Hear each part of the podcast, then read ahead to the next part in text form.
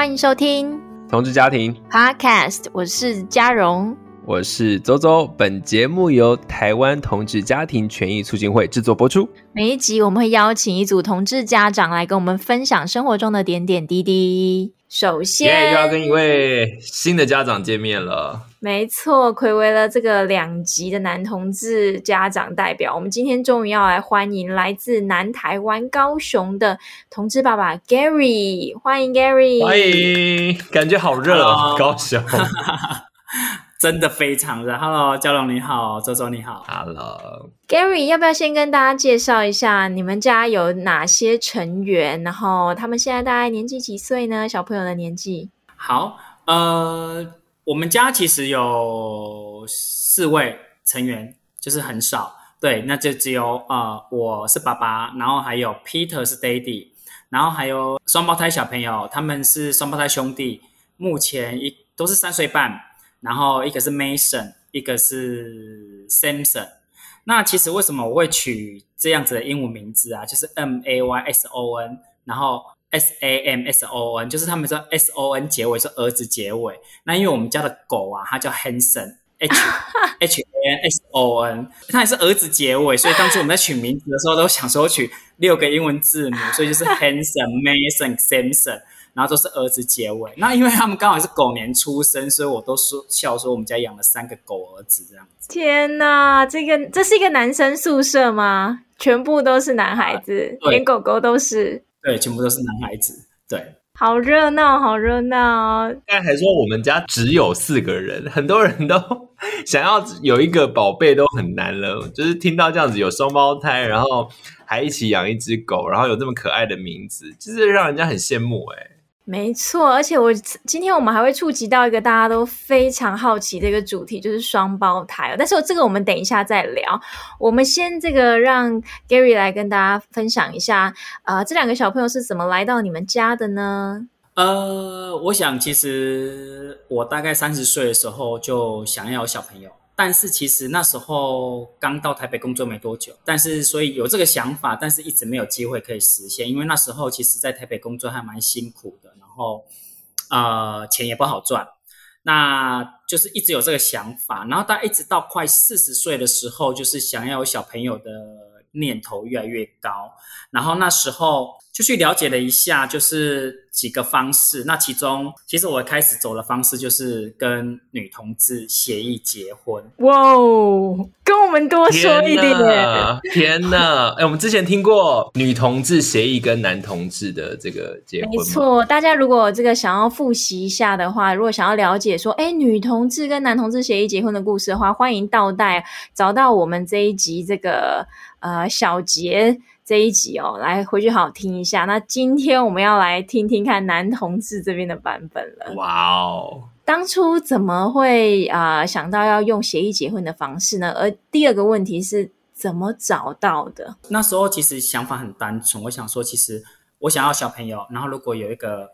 女同志，如果可以认识，然后她也想要小朋友，然后双方其实都很 OK，然后。就是共同抚养小孩，我觉得一的是住在一起，或者是妈妈生下来，她想要自己带，我们定期可以去看小朋友都可以。就是我其实持了一个很开放的一个态度。那那时候其实呃，就上那个，我想我不知道有一个叫 Two Girls 的那个论坛，然后上面就有一有有那个就是什么甲甲版，然后就是男同志，就是可以上面如果你想要，你就可以把你的条件 po 出来，然后你想要找女同志。协议结婚是有小孩的，然后那时候我就去 po 了我的一个 profile，就这样放着，然后就就有一个人跟我联系。那联系完之后，其实就感觉还不错。可是因为他那时候也是高雄人，他那时候是高雄的时候在台北工作，所以那时候就有约在台北碰面，然后就觉得嗯，感觉都还不错。那女生就还蛮蛮文静，然后就是还 OK，对。但聊完之后，其实就也没什么后续。可是因为呢，工作一忙又，又又没太多的一些后续去 follow。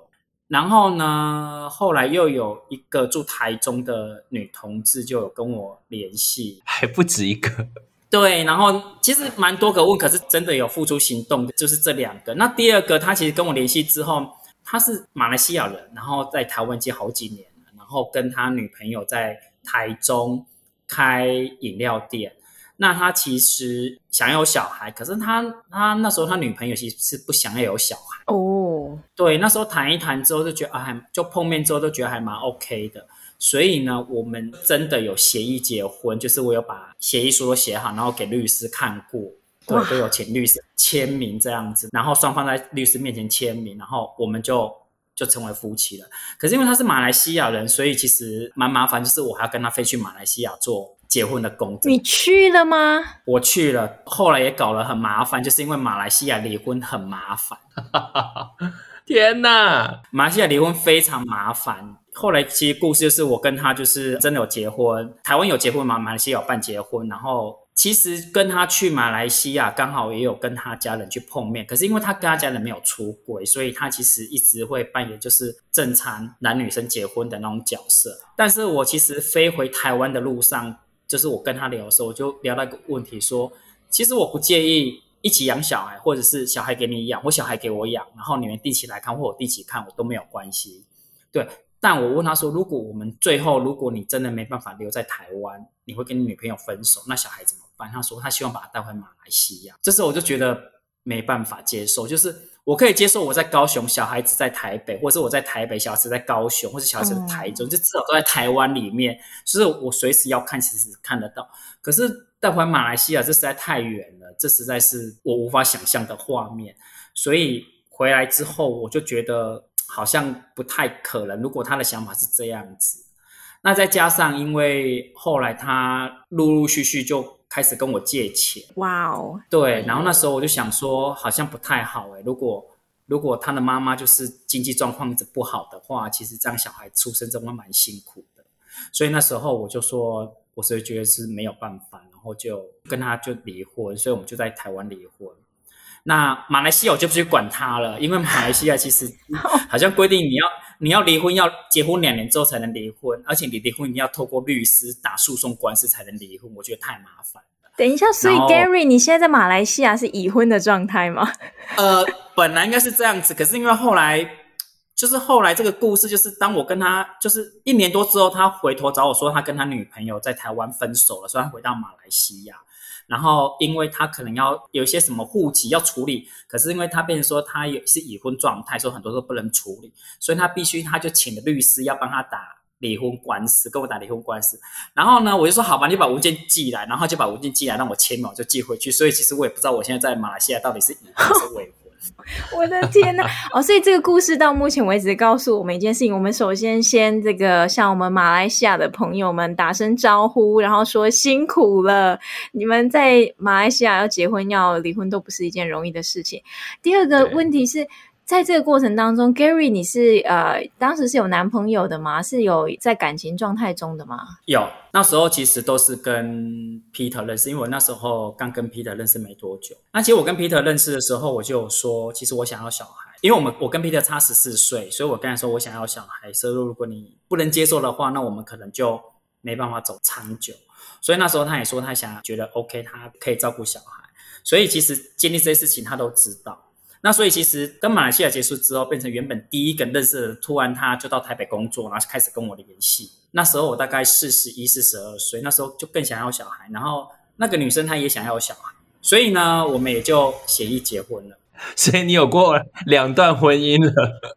对，所以我有两段婚姻，真的。哇 Wow，三段，现在跟 Peter 是第三段的。哦，所以现在又有 跟 Peter 之间的婚姻关系。哇，但是。这个协议第二段的协议婚姻是怎么样发展的呢？第二个基本上其实就是我们两个，其实因为他到台北了，然后他说他也想要小孩，他就是他就觉得他准备好要有小孩了。那我说好，那我们就因为我们要去做人工生殖，那人工台湾的人工生殖就是一定要婚姻关系，所以才能做人工生殖，所以我们就签了，对，就签了结婚协议书、婚前协议书，然后就结婚，然后就真的做了第一次的人工生殖。然后，因为人工生殖跟试管婴儿不一样，因为台湾一定是他会先自然受孕，你没办法自然受孕，他就建议你人工生殖。那人工生殖比较便宜，一次大概就是一万五到三万，因为他把精子打到女生的打到女生的阴道之中，借由那个医生的协助。对，然后当然做了第一次之后，然后就没有成功。后来就有当然就有说，那要尝试第二次，可是可以明显感觉到女生可能因为第一次之后，因为她好像就是自己一个人独来独往，所以她好像就觉得嗯那过程蛮痛苦，所以可以感觉到她不想愿意继续，所以其实一直拖了一年多之后，就感觉她不太愿意继续，然后后来就说她调回高雄工作，在二零一七年的十一月的时候呢，我那时候我就想说，这样都失败了，可是我想说。最后的方式就是代孕，所以我就上网找了美国代孕的资讯。然后那时候找到之后，我就说：“哎，我就跟我家人谈说，其实我协议结婚，我家人我妈都知道。那他其实后来我就跟他谈了代孕这件事情。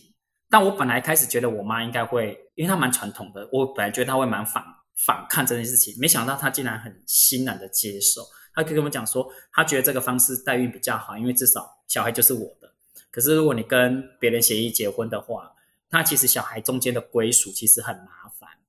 然后那时候刚好因为决定要代孕了，所以我就跟那女生说，就是我们离婚。可因为那时候女那个女生也有一些状况，就是突然有一天她妈就疯狂的找我，哦，说女儿不见了。然后我就说，哎，为什么不见了？她问她有没有来找我，说没有啊。我说我们一个多月没见。然后她说她女儿什么去。希腊跟他表妹还是表姐去希腊玩回来，埃及希腊玩回来之后，好像中邪，然后就跟他们家人就是就就讲一些奇怪的话，然后就突然跑走了，然后他们以为来找我，那说我就说没有啊。天哪，这一集播出的时候，可能已经来到了农历七月了，不知道大家会不会听着听着开始背脊一阵发凉？但是后来呢？后来发生什么事了？那后来就是他们就觉得他一直跟我在一起，可是我因为他也没跟他们家人出轨，所以他们不知道我们这关系。所以，我一直跟他说没有。可是那时候我也觉得说，我决定要代孕了，所以我就跟他讲说，那我想要离婚。对，我就跟他们家人说啊，因为我传了讯息给那个女生或什么，打电话给他都没有接什么，反正他也都没有讯消息。然后我也跟他妈讲说，那我想要离婚，因为其实觉得这样不适合这个婚姻。他妈那时候才知道我们已经结婚了，所以他妈也很惊讶。后来发展就是过了两三个礼拜，终于找到人。然后我就说，那决定要离婚。然后他妈好像说他女儿状况不好，然后这时候离婚可能对他压力很大什么。可是我说，其实我觉得还是早一点结束。所以其实我那时候有点强迫他们，因为我说，如果你们不要的话，我只能叫律师打官司。就是后来就是他妈跟我在联系，然后约的时间，然后带他女儿到户政事务所，然后我们就在。高雄的就去办离婚，就这样子。天哪，这段故事真的在孩子都还没有来到，孩子都是在千方百计想要有小孩的过程中所面临到的各种曲曲折折。那最后你开始寻找到代孕资讯之后，呃，一切就很顺利了吗？还是说在这个代孕的过程中也发生了一些曲折的故事呢？应该是说，我一开始找的代孕方向是错误，我就上网找了一个诊所。然后他就说都可以做，那他的这个诊所是属于他他强调那种方式不是用人工，他是用自然方式。自然方意思就是说他不要靠打药，就是把那个药打到女生的身体去帮助她排卵。他希望就是女生是即使是用胚胎做成，他都希望用比较自然的方式，不要靠药物这样子。因为他们是从那个医生是崇尚这一派，我就不太清楚嘛。然后就 OK，然后后来就问他说：“那你们有卵子吗？”然后就说他们有卵子库。然后他给我看的时候就是只有。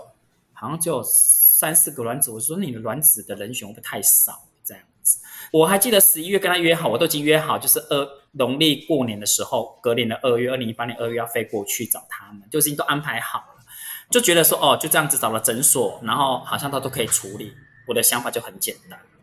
那偶然在一月多的时候，我就看到那个。Men have babies，就是那个 J，就是 J Lin，，他 PO 了一个那个旧金山的那个，然后我进去看了之后才发现代孕没那么容易，嗯、然后他有很多的，还包括什么心理医师啦，然后律师啦，非常多的那个，然后那时候才惊觉说，哎不对，然后所以那时候我就透过那个 Man have babies，它上面那时候他们知道有排名，可那时候排名其实还是比较公正的排名，就是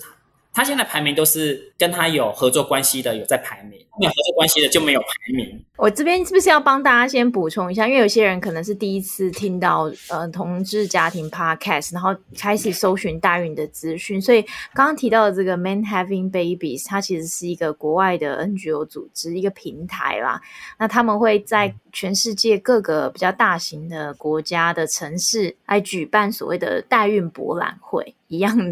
的这个形式，大家也许有去参加过电脑展，然后参加过旅游展，然后在这样的环境下，你可以想象说，在一个空间里面有非常多的摊位，那这些摊位呢，只是替换成呃代孕相关的，可能是人工生殖诊所，或者是代孕机构，或者是律师事务所，有些会到这些地方去摆摊。那这样子的博览会在台北也曾经举行过。那所以蛮多的这个呃男同志或者是想要代孕有这个代孕需求的异性恋夫妇也好，呃都会透过这样子的方式来获得相关的资讯。所以刚刚这个 Gary 分享到就是说，哦，原来其实一开始你想的很单纯，就想说啊，我就上网找代孕，然后我就找到诊所，然后医生跟我说什么，我就说 OK 好，那就按照医生专业的判断。但后来接触了更多资讯之后，才发现说。啊，原来代孕这么复杂，还有这么多的资讯要了解，所以那一次的对你来讲，其实是一个蛮重大的转折。对，因为那时候我都已经付了定金，好，我记得付了一万还是两万定金给原本第一个诊所。美金吗？对，美金，对，美金。哦，那那后来我才知道这个时候，所以我就从那个那个 ranking 上面选了四家的那个代孕公司，就是那个中介，然后分别跟他们约时间，跟他们做。那个视讯，然后私家聊完之后呢，就有一家就是在后来我做代孕的那一家，就是他就很清楚我的需求，然后马上根据我的需求，然后提供一些资讯给我，包括呃可以合作的孕母跟卵母，而且他就说他们可以，因为我是那时候是有谈到说就是要植入两个胚胎，因为希望成功率高一点，他就说哦他的医生就是他说他的他的医生愿意配合。然后他的孕母其实也百分之五十的孕母也都愿意植入两个胚胎，因为那个时间其实美国经很多医生都不愿意做植入两个胚胎这件事情。对，嗯、所以那时候谈完之后就觉得，哎，那家代孕公司还不错，他知道我的需求，然后所以我就决定用它，所以我马上就 cancel 跟第一家的所有的时间，本来要去 LA，后来马上改成所有行程改去 San Diego。那那时候我过年要过去，就是大概去十天左右。所以呢，因为我家人 Peter 啦，我妈啦，我妈妈的姐姐啦，我妹啦，我妹的男朋友，我妹的女儿啦，他们都没有去过美国，所以那时候呢，我就 带了一票人，然后租了车，坐了飞机，然后到美国，他们就陪我一起去看 代孕公司，然后去跟律师碰面，然后去医院捐精，就是。顺便带他们去旅游，所以就是一趟家族旅游啊。对，就从呃 San Diego 玩到 LA，再玩到旧金山，因为律师在旧金山，然后最后再飞回台湾这样子。所以那时候我觉得蛮大的转折点是这一个这样子。嗯，那后来其实在，在呃小朋友出生的过程当中，是不是也遇到了一些蛮曲折的故事？对，其实。后来我的代孕就很顺利，就是当我记得那时候，呃，二零一八年的三月签约，然后四月多就呃孕母开始打针，然后卵母开始打针，然后四月底取卵培养完，五月初就植入。然后五月中孕母就受孕，就一切非常的顺利，而且时间这个是超快速的。这个周周这个时间是不是真是超英赶美？这是坐火箭的速度，就是中间完全没有遇到任何阻碍，就这样咻咻咻咻咻咻咻，对对，非常少见，就是非常顺利。所以那时候五月多就说怀孕了，而且双胞胎，然后就还蛮开心的，所以就一直等待，一直等待。其实我跟了孕母之间，其实我们我们的关系很特别，是我是属于那种我不会过问太多啊，他也希望我不要过问太多，或者就是他就是跟我保持必要的联系，所以我就是一切都很信任他，然后我也工作在忙，那就当然一直到十二月二号早上起床的时候，他就打电话给我说他要生了，我说因为预产期是二零一九年的一月二十二号，所以他比预早期提早了大概一个月又。就是大概七个礼拜，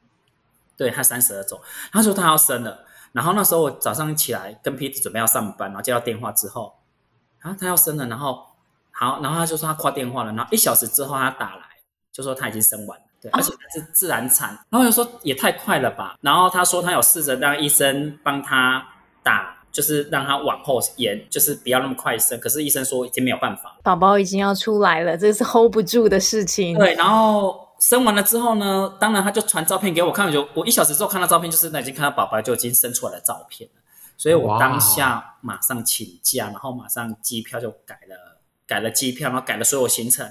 然后我早上七点多接到电话，我晚上七点就搭上去美国的飞机，然后还帮我妹跟她男朋友订了机票，因为希望他们去协助我，所以也帮我们订了机票，所以我们就不到二十四小时内我们就到了美国，然后我们就到了产房，然后因为之前文件都已经准备好了，所以其实护士他们都其实都是在等我过去签文件。那我到时候孕母已经离开了，就是她不到二十四小时她也就离开了，哦，生还已经离开了，对，哇，好快哦。当然，我想说一切都这么顺利，那当然后来当然就是不顺利的时候啦。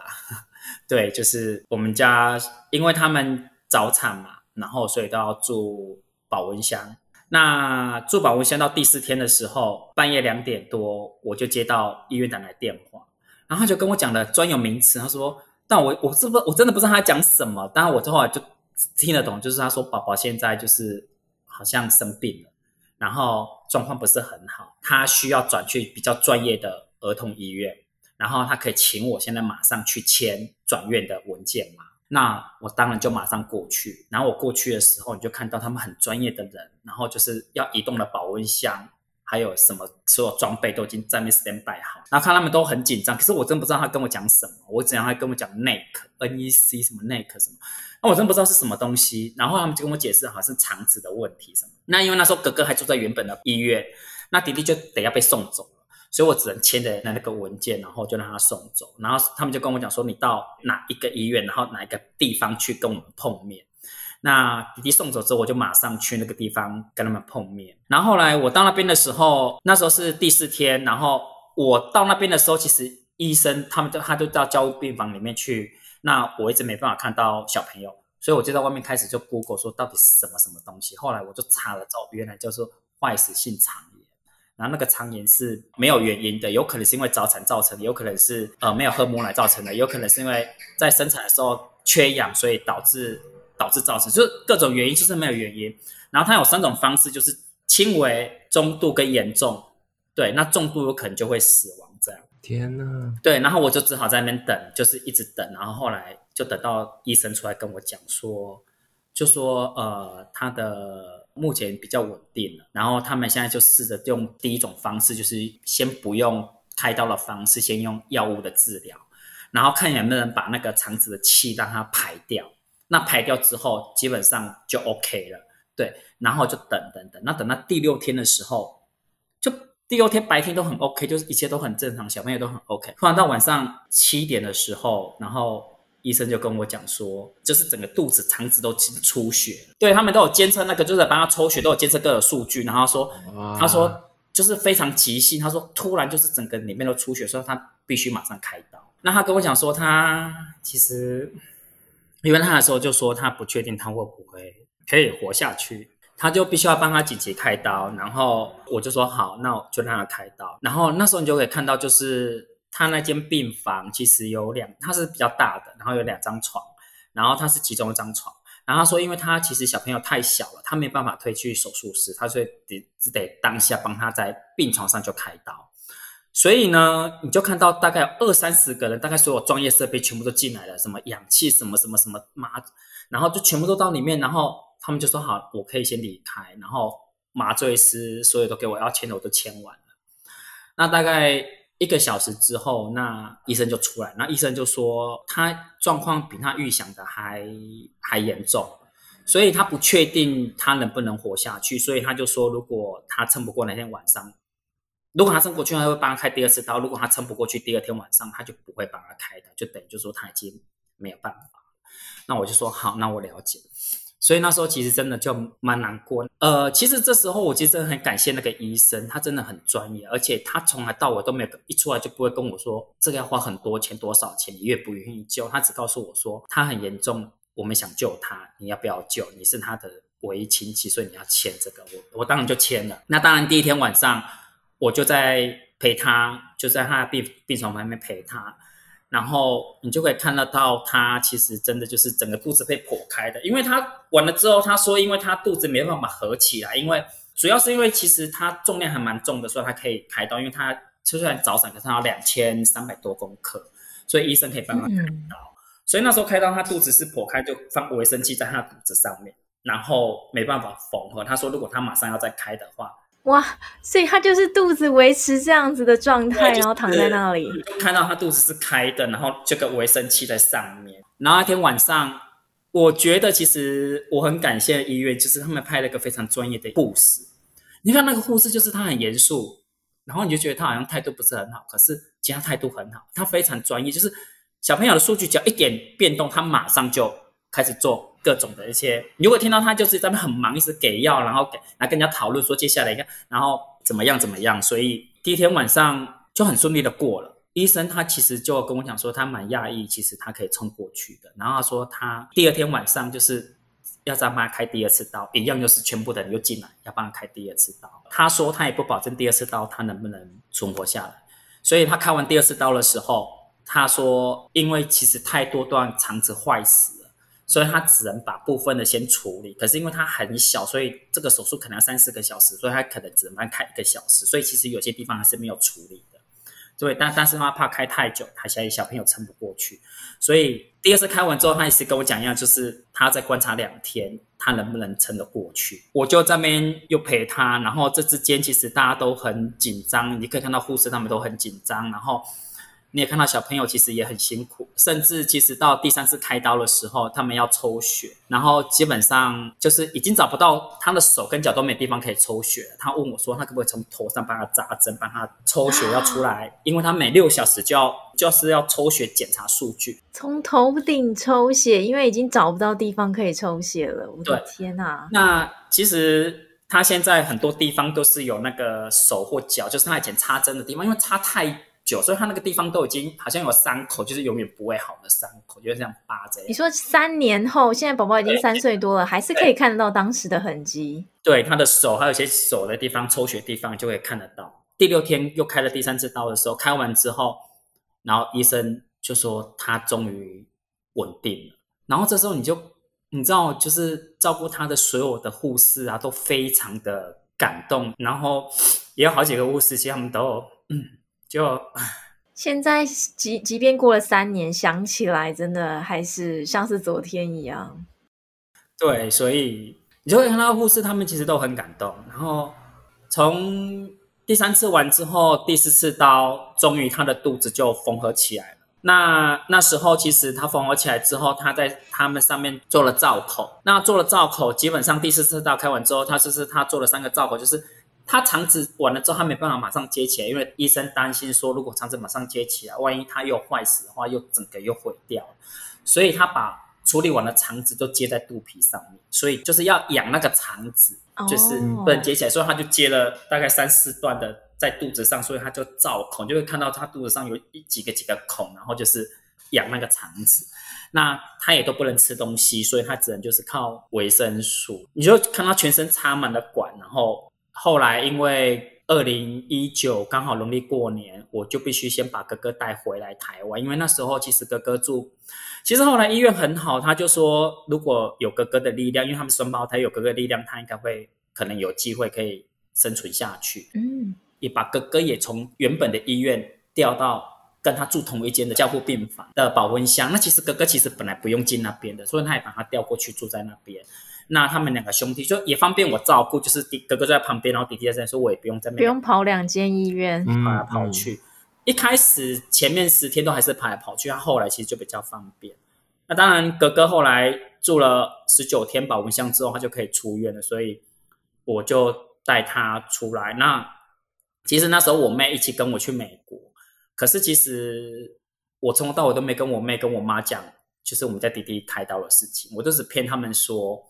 呃，因为他有一些身体状况，所以必须要转去别的医院这样子。我当时选择不讲的原因，是因为我觉得我跟你讲之后，因为其实我也不太清楚，有很多专业术语其实我不太清楚。那我跟你讲了之后，你们每天也只是一直问我，我只是要一直跟你解释。我觉得不如就是看他最后是生或死，我再来跟你解释最后结果。所以我不想每天一直被轰炸，所以只能骗。然后当然一直到弟弟就是第四次开刀稳定之后，我决定要带先带哥哥回来的时候，我就跟他们讲了这件事情，他们才知道说这么的严重这样子。那当然他们，那我就说，其实因为现在都已经比较稳定了。那我还记得我妈那时候跟我讲了一句，其实当下听得蛮难过的啦，可是又觉得说，其实可能做父母就是这样子吧，就是她跟我讲说，因为那时候我的想法就是。我就想要救这个小朋友，那我妈那时候就跟我讲说，那意思就是说，其实哦，双胞胎，然后有一个活下来，那如果另外一个，意思就是说，如果另外一个没有，那也就就算了啦，就是对，而且他觉得说，哦，要花这么多钱怎么的，可是我我就跟他讲说，没关系，这后续我都会自己去处理，包括保险的部分，等因为等一下会讲保险的部分跟费用。那当我就后来就带了哥哥先回来，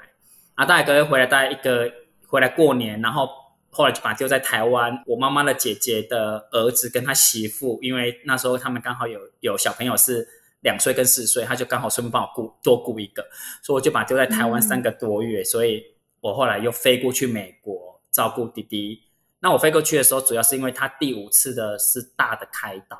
他第五次大的开刀其实是开了七个小时。就是把肠子缝起来。那缝起来之后，因为医生担心，其实美国的医生他们真的想很多。他担心他不喝奶，所以他后来又再做了一个胃接一个管子，就是到时候如果牛奶不喝，就从胃导管喂进去。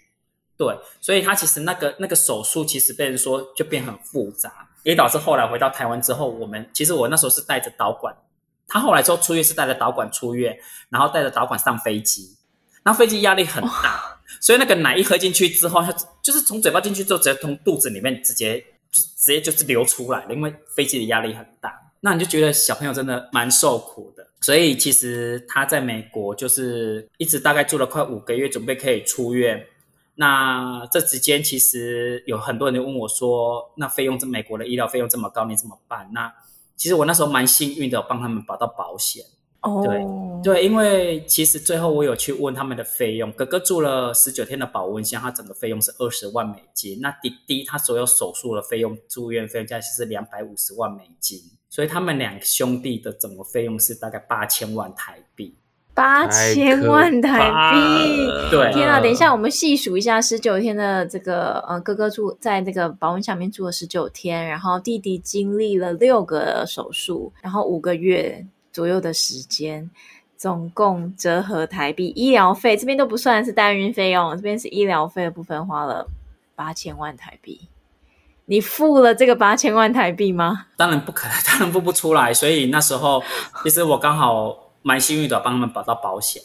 对，那最后偷的保险费用加上给保险基金公司的佣金，大概付了一万一万多吧。那我觉得就很划算。所以他是生下来之后才保的保险，对，是不是？他是生下来之后才保保险的，嗯，对。因为我之前有问过，出生前保保险，嗯、出生保保险其实基本上都要五万到十万，甚至十五万美金，我觉得有点太高。那时候我代孕公司就说，其实美国有个规定，就是小朋友出生后，因为美国的保险跟我们台湾不一样，美国保险是每年的，一般人就是每年的十一月到隔年的一月可以保险，但是有三种的例外，基本上就是结婚跟小朋友出生。那小朋友出生，你不知道什么时候出生，你不知道什么时候会结婚，所以外籍嫁进来的时候，或是娶进来的时候，或是小朋友出生的时候，其实你是可以任何，就是他有规定多少时间可以保险，所以小朋友是出生后六十天，你可以帮他做保险。对，那本身因为我是外国人，我不是本国人，那所以小朋友是本国人，那我是他的监护人，所以基本上我是没有办法做保险。那那时候其实蛮幸运的，刚好那家保险公司他愿意保，然后呢，我去问了医院，医院说。有跟他签合约，所以这家保险公司可以用。哇，所以你是刚好保到就对了。应该是说代孕公司一开始推荐一个一个一个个人的保险经纪人给我，然后他了解完了我的 case 之后去问之后，他说他没办法帮我，他说请我叫我自己处理。然后我就跟代孕公司讲，那代孕公司说好，那没关系，那他就帮我找他们合作的保险经纪公司。那保险基金公司就帮我去问了之后，也帮也了解我了，我把我状况老实跟他讲，后来他就说哦，有一家可以保，然后那一家可以保的，然后他跟医院也是有签合约关系，但是他说，因为他们的合约二零一八是有签，二零一九不知道有没有签，因为那个保险期间也还没过，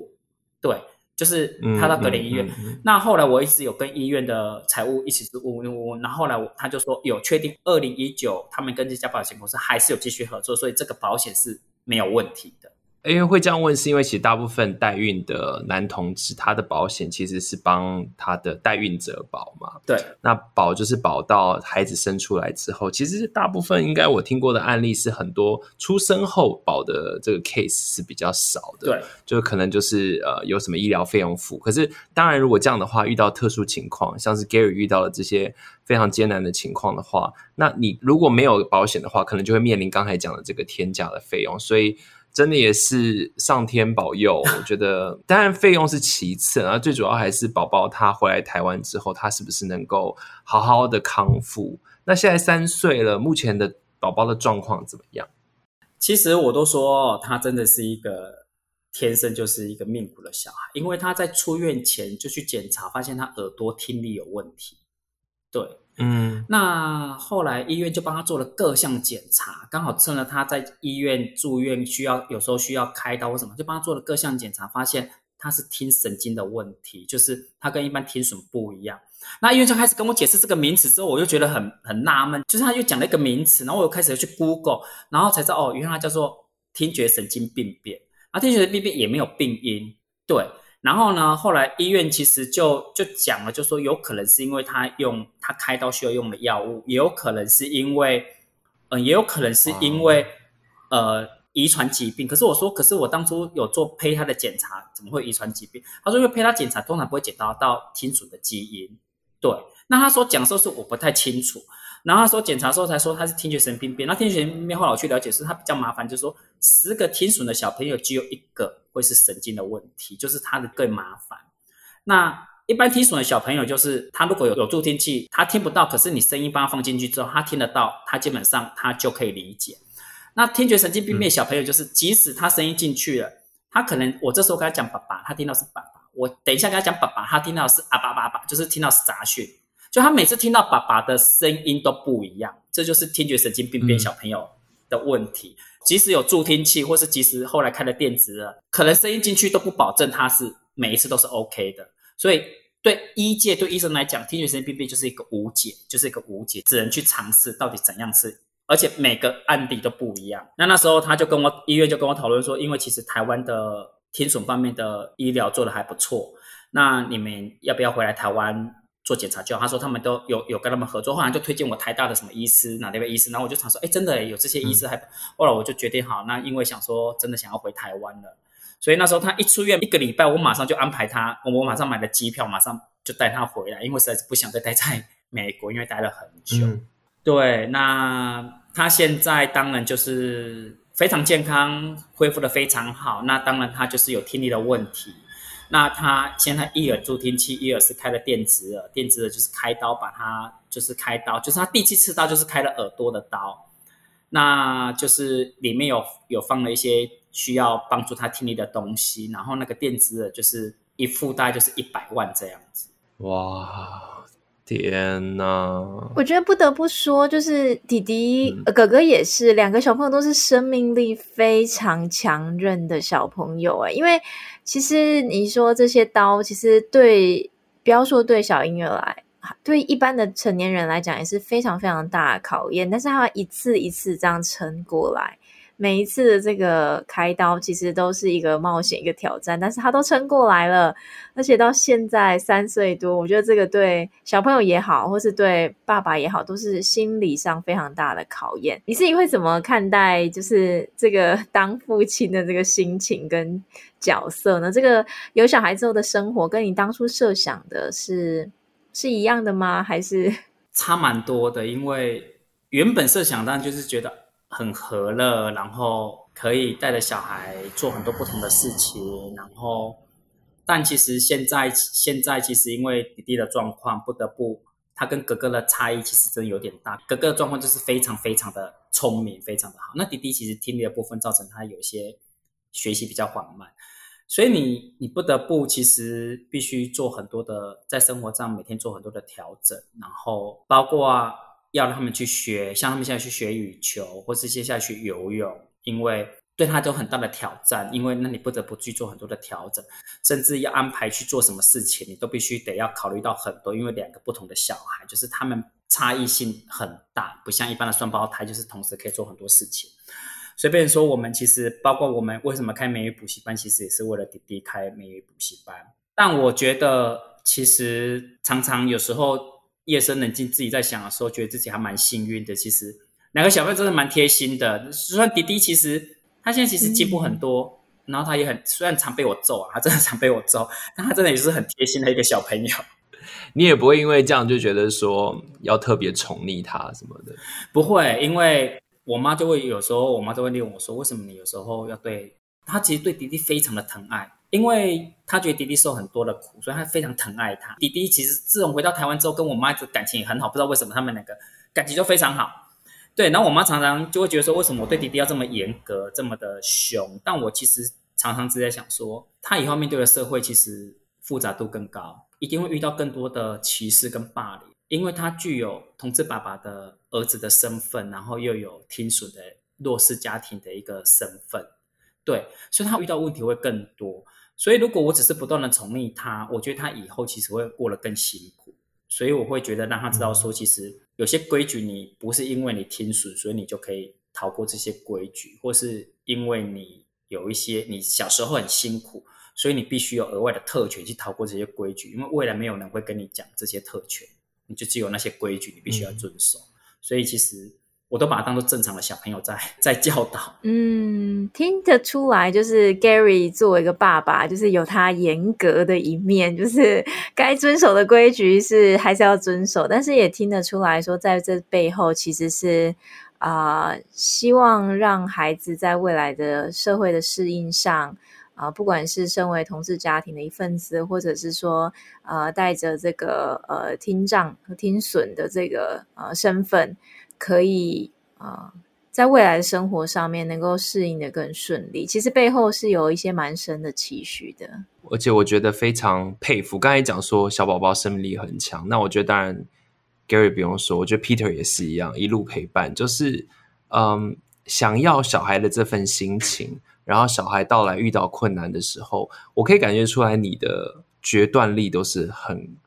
很快，然后你就是坚持到底。因为有些人可能会很害怕嘛，那想说到底要要怎么做啊？说干脆放弃，可是你没有，看起来你就是坚持到了今天。所以，嗯，当然刚才讲说跟原本想象的这个育儿生活可能有点差距哦。那当然没有人可以预知到宝宝在出生的时候会有什么样的状况，这对任何一个家庭来说都是一样嘛。你觉得经历过这一些，对于想要有呃家庭的这些？啊，同志朋友们，年轻的同志朋友们，你会有什么话想跟他们说？其实跟家人出柜，从一开始跟妈妈闹得很不愉快，然后这样一路以来，其实大概就冷战一开始那三个礼拜，然后一路以来，我觉得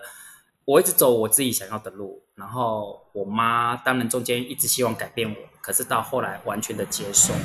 那我一直记得当初，其实我在跟她谈，就是她其实我觉得妈妈的心思很细腻，所以就我回到台湾没多久，交了第一个男朋友，然后。呃，圣诞节出去的时候，他那天就打电话给我说：“哎，你跟男生在交往？”我说：“对。”我当你不隐瞒，就就跟他讲。那当下其实就他就开始啪啦啪啦骂骂骂骂骂。那当然我就回他说：“因为我哥其实从小就不爱念书，然后当然就过得很糟。”我就说：“如果你认为杀人放火这样的小孩你都可以接受，你认为他 OK，然后只是因为我是同性恋，只是因为我喜欢男生，然后我就这样就是犯了天大的错误，那我只能说好，我过我的路，你过你的生活，我们就从此没关系。”从那之后，我只想做给他看，就是不是因为我是同志，所以我的生活就很糜烂，我就是不如别人，所以我就一路一路，不管在工作上或什么，就是一路就是就是做得好，然后让我妈也觉得同志并不是你想的那样子。对，那我觉得其实给现在年轻人，我觉得其实呃每个年轻人都有自己的想法，我觉得很好，尤其现在年轻人都有自己的想法很好。那我觉得你现在是同志，我觉得其实也很棒。但我觉得第一件事情就是不要因为自己是同志，然后你就觉得自己矮了一截，或者是你就觉得你不如别人。那当然有些事情你需要勇敢去面对的，我觉得你需要勇求勇敢去面对，就是坚定自己的心很重要。但我觉得你坚定自己心之前，你要先找到后盾。因为我觉得很多年轻人坚定自己的心之前还没找到后盾，所以后来他就结束他的生命。我觉得是很可惜的，因为我觉得每个生命都珍贵，就包括我自己的小朋友，其实当初想要把他救回来，然后到现在，其实我我觉得很高兴，我觉得我的决定是对的，因为你现在看到他跟哥哥的互动，看到哥哥有人陪他，然后他自己就觉得他自己是哥哥啊，我带你去干嘛？我带你去干嘛？就是有互相陪伴的感觉很好，所以我觉得生命很重要，所以我觉得。